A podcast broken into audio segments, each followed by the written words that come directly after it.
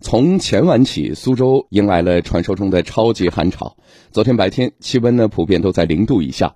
为了保证城市的正常运转，社区、交警、市政等部门全程动员，迎战这次大寒潮。我们来听广电全媒体记者王子谦的报道。就呃，社区给你买了点那个蔬菜。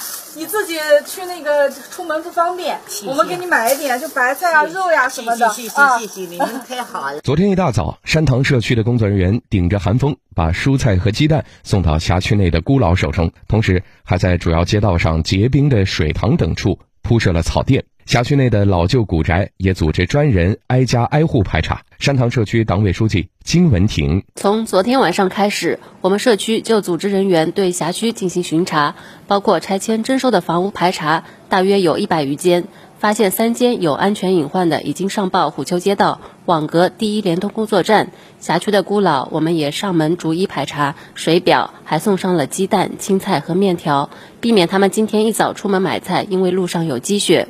昨天晚上巡逻的时候，我们还发现一名流浪乞讨人员，然后就联系救助站把他送走了。为了保证市民在严寒天气里的正常出行，交警部门也是早早就动员。早上六点，室外温度仅有零下四度，考虑到路面冰冻会影响行车速度，不少市民都选择提前出门。记者在人民路。北环东路、乐桥下穿隧道等处发现，早高峰并没有因为天气而造成拥堵。姑苏交警大队冠前中队中队长蒯景瑜：辖区内的桥梁、隧道、陡坡抛洒的那个就是融雪剂，就确保那个不要结冰啊，确保一个道路安全呃畅通。那么第二呢，我们也对辖区内的一些施工路段的围挡也进行了一个加固跟及及时的撤除。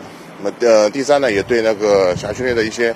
客运、客运货运车辆进行了一个安全的提示。目前的话，总体来看，整个交通流量都比较正常。因为今天这个路网这边路网口的低拥堵，现在还可以。在某些背阴风口，比如北环高架下、平齐路与北环东路交叉路口，有道路结冰现象，路过有些行人险些摔倒。不过，执勤交警立即赶赴现场处理，很快就消除了隐患。姑苏交警大队平江中队中队长刘亚明：路面要要注意发现这种结冰的地方。第二个呢，大家都是转弯的地方要慢行。第三个呢，要保持安全车距，哎，千万不要跟得太紧，特别是容易急刹车，这容易摔跤。最近这个寒潮期间。我们每天都是按照这个勤务，就是每天我们六点钟上路，我们发现问题解决问题。